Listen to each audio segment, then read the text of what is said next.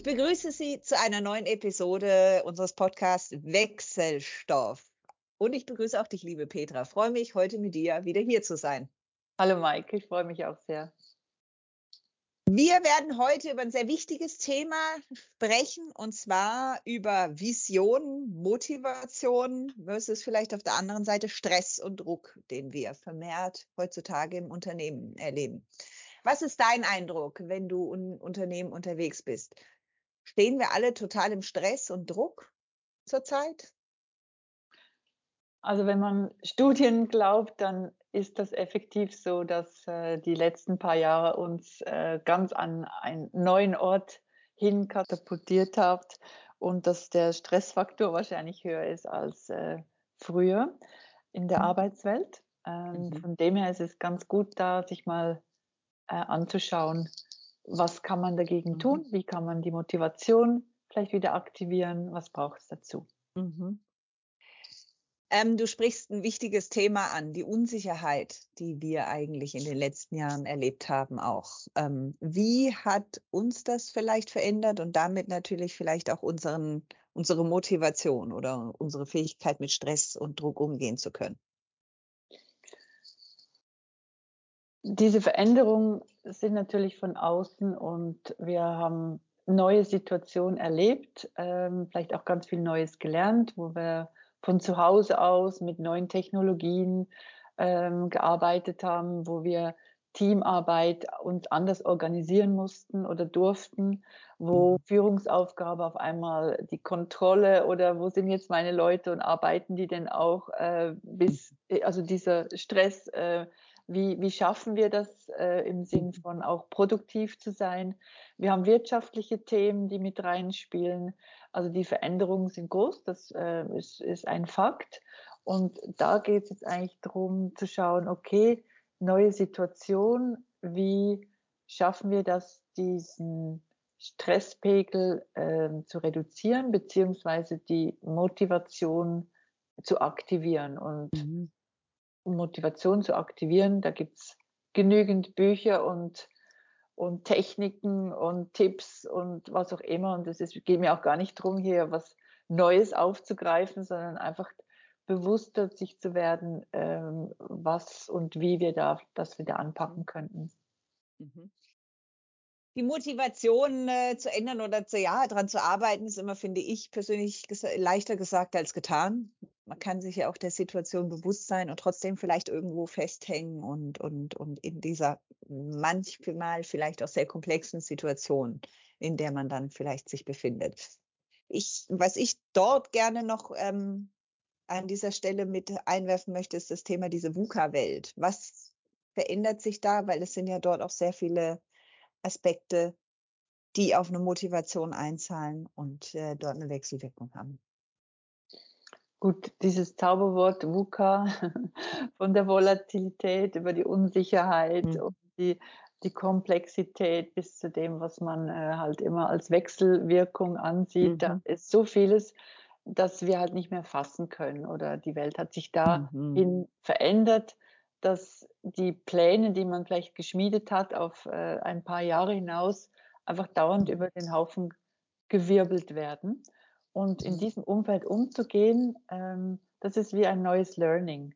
Das heißt, äh, mhm. viel kurzfristiger entscheiden zu wollen, zu müssen, zu können, diese Fähigkeit zu entwickeln, mit diesen Unsicherheiten leben zu können, zu wollen, das anzunehmen das ist, hm. das ist ein Prozess. Also da kann man nicht sagen, dass das einfach so angeboren ist. Ich glaube, da äh, tickt jeder ein Stück anders. Mhm. Aber mhm. wir können ähm, uns gegenseitig auch unterstützen, weil wir ja vielleicht äh, diese Stärken von Menschen, die sich da schneller einleben, ähm, dass sie uns auch mit auf die Reise nehmen können oder dass berücksichtigt werden können, dass nicht alle gleich sich adaptieren und, und, und schnell unterwegs sind. Ich glaube, das ist mal eine Grundsatzfrage.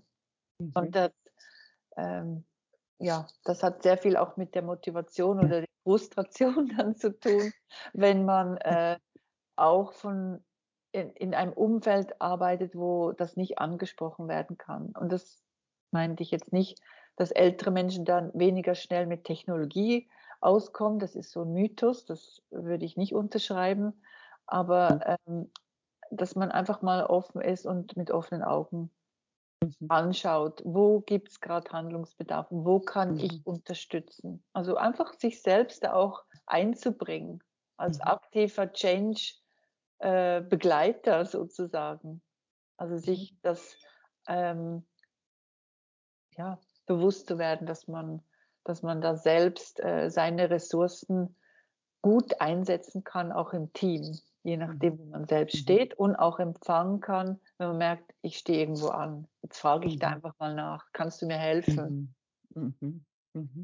Also du sprichst einen wichtigen Aspekt an. Einerseits ist es jede, das Individuum, die Person, tatsächlich jeder im Team, der natürlich dort etwas einbringen kann. Aber andererseits glaube ich, oder behaupte ich, dass auch natürlich die Vorgesetzten oder das Unternehmen selber da einen gewissen Einfluss drauf hat. Warum ich das sage, ist, mir kommt nämlich, wenn du sagst, all diese Flexibilität und kurzfristige Planung, die du gerade angesprochen hast, kommt mir dann in, immer in den Sinn die Frage nach der Vision und der, dem Sinn einer Arbeit, die sich vielleicht wenn man den glauben darf, die jüngeren Generationen, die nachfolgenden Generationen noch viel mehr stellen, diese Frage nach dem Sinn der Vision. Steht das in einer Diskrepanz zueinander oder wie siehst du das?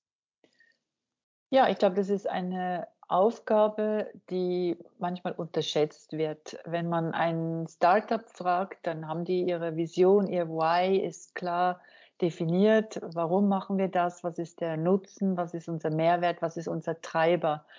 Und je größer das ein Startup wird und wie länger das dann irgendwie etabliert ist, eine Firma, umso weniger wird das mit der Vision und dieser Mission kommuniziert oder wieder aufgefrischt. Also das heißt, mhm. es sind ganz viele neue Mitarbeitenden, die irgendwo unterwegs sind in dem Unternehmen.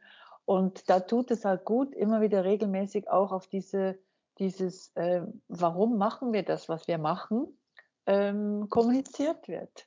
Mhm. Und eigentlich gibt es so drei Kernfragen, wie man als Unternehmen da auch rasch hinkommt. Nämlich die Frage, ist das, was wir tun, gut für unser Unternehmen? Also äh, können wir erfolgreich sein als mhm. Unternehmen? Mhm. Das ist so eine Grundsatzfrage, weil auch so sind wir wirtschaftlich und erfolgreich unterwegs, wenn man da ja. mit einem Ja beantworten kann. Und ich glaube, die zweite Frage ist, ist das, was wir tun, gut für die Menschen. Und da meine ich jetzt äh, für unsere Mitarbeitenden, also äh, und für unsere Kunden, für unsere Partner. Also ist das, was wir tun, ähm, ja, etwas, wo uns weiterbringt. Hm. Und die dritte Frage, da gibt es natürlich oft ein Schmunzeln, aber das ist nicht mehr wegzudenken. Heute, weil die Frage ist das, was wir tun, auch gut für den Planeten. Da meine ich jetzt die Nachhaltigkeit in irgendeiner Form, wie wir unterwegs sind. Ähm, wo ist da auch der Sinn? Also zahlt das auf etwas ein, wo wir ähm, Ressourcen einsparen können? Ist das etwas, was äh, Unterstützung bietet, langfristig, nachhaltig? Und mit diesen drei Fragen sind wir bei dieser Vision und die macht es eigentlich auch aus im großen Kontext vielleicht nicht im Daily-Kontext, aber doch, dass man sagt, hey, das, was ich mache, das zahlt ein, dass wir mhm. äh, zum Beispiel äh, Unternehmen unterstützen können, dass sie auch erfolgreich sein können, irgendwo nachhaltig äh, zu wirtschaften oder was auch immer das Produkt oder die Branche beinhaltet. Und das zu kommunizieren, ich glaube, das ist schon mal auch ein großer Teil von der Motivation ähm, das verständlich zu machen. Und oft, und das erlebe ich auch bei meinen Studierenden, die ich äh, in, in Schulungsthemen über Leadership und, und Unternehmenskultur und so, ähm, wenn wir das besprechen in Arbeiten, dass halt diese Vision oft gar nicht so klar mhm. ist. Also was, mhm. was haben wir für ein Leitbild? Keine mhm. Ahnung, nie gehört und was steht da drin? Und da steht ja sowieso überall das Gleiche drin. Okay, ja, kann man sagen. Ähm, mhm. man könnte Chat ähm, GPT mal drüber laufen lassen und sagen, was steht so in den Leitbildern und da steht wirklich wahrscheinlich oft das Gleiche drin. Mhm. Aber wie es halt gelebt wird, das macht den Unterschied und äh, das darf man besser und regelmäßig auch wieder kommunizieren. Äh, und da merkt man ja auch, wie es kommuniziert wird. Mhm. Ich glaube, du sprichst da wirklich einen wichtigen Aspekt an. Einerseits, dass man sich vielleicht als Unternehmen auch, auch diesen Fragen an sich selber, an sein Unternehmen auch häufiger stellt oder immer mal wieder stellt und nicht immer sagt, so, jetzt haben wir die da hingeschrieben und es ist jetzt so für die nächsten zehn Jahre, weil so funktioniert und dreht sich unsere Businesswelt nicht mehr. Wir müssen viel kurzfristiger planen und vielleicht dementsprechend auch gewisse Leitbilder und Visionen mal anpassen und nochmal überdenken, ob das tatsächlich der richtige Weg war. Aber auf der anderen Seite sprichst du auch die Kommunikation an. Also wissen eigentlich meine Mitarbeitenden tatsächlich alle, was wir hier tun und warum wir das überhaupt tun und wie wir es tun. ja, ja, und der nächste Punkt ist effektiv. Ich glaube, jeder Mitarbeiter oder viele haben tatsächlich, steht ja eh überall das Gleiche drin, weil es nicht wirklich erklärt wurde oder vielleicht ja gar nicht wirklich thematisiert wurde. Ist das etwas, was du siehst äh, in Unternehmen, dass dort vielleicht noch Nachholbedarf ist oder ist das tatsächlich was, was mittlerweile auch angestoßen ist und bewusst auch hinterfragt wird von den Unternehmen, die Vision und Mission?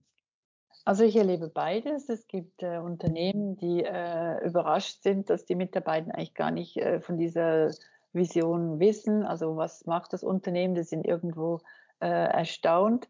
Ähm, andere Unternehmen nehmen das einfach mit in die tägliche Arbeit. Das heißt, sie haben eigentlich mhm. diese Vision. Das heißt, wir wollen jetzt äh, Kunden das Zentrum stellen, ähm, mhm. gelebt. Das heißt, sie überlegen mhm. sich in, im HR genauso wie in der Finanzabteilung oder in der IT-Abteilung, was heißt das, was mhm. bedeutet das, was machen wir konkret, wir brechen es runter, es ist sozusagen eingeflochten und steht nicht irgendwo auf einer Webseite, mhm. äh, wo der Kunde vielleicht irgendwann drauf spricht, ähm, eben Kundenservice ist doch bei euch wichtig oder Kulanz oder was auch immer und es wird nicht gelebt. Also da sind wir mhm. bei diesem. Service-Dreieck.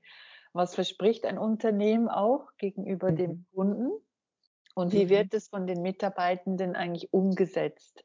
Und mhm. da kann schon mal dieser Gap entstehen, dass da vielleicht ein Wissenstransfer ähm, durchaus wieder sinnvoll ist und dass man das wieder mhm. thematisiert. Das heißt jetzt nicht, dass man da jede Woche irgendwie die, das aufgreifen muss. Ähm, ich glaube, je besser das integriert ist in der täglichen Arbeit schon und man sich dem mhm. bewusst ist, auch das Verständnis hat und auch immer wieder vorgelebt oder eingeflochten wird, äh, umso natürlicher wirkt das auch. Mhm. Aber es gibt natürlich Firmen, wo das wie verloren gegangen ist. Mhm. Mhm. Ähm, ich glaube, du sprichst da was sehr Wichtiges an. Das geht nämlich auch die eine Richtung zahlt natürlich auf den, den Erfolg eines Unternehmens, kann es einzahlen, aber auf der anderen Seite natürlich auch zur Differenzierung allenfalls tatsächlich. Weil ich glaube, es gibt einige Branchen, wo natürlich Produkte, Services sind eigentlich austauschbar. Ich glaube, man braucht diese Differenzierungsmöglichkeit.